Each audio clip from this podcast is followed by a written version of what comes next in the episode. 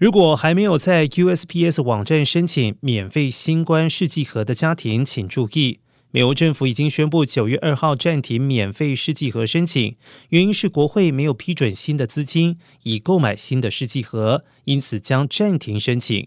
依申请规定，每个家庭共可通过 USPS 网站申请十六组试剂盒，免费而且免运费。此外，有保险的民众还可以通过保险再申请或报销，每人每个月最多八次的试剂盒费用。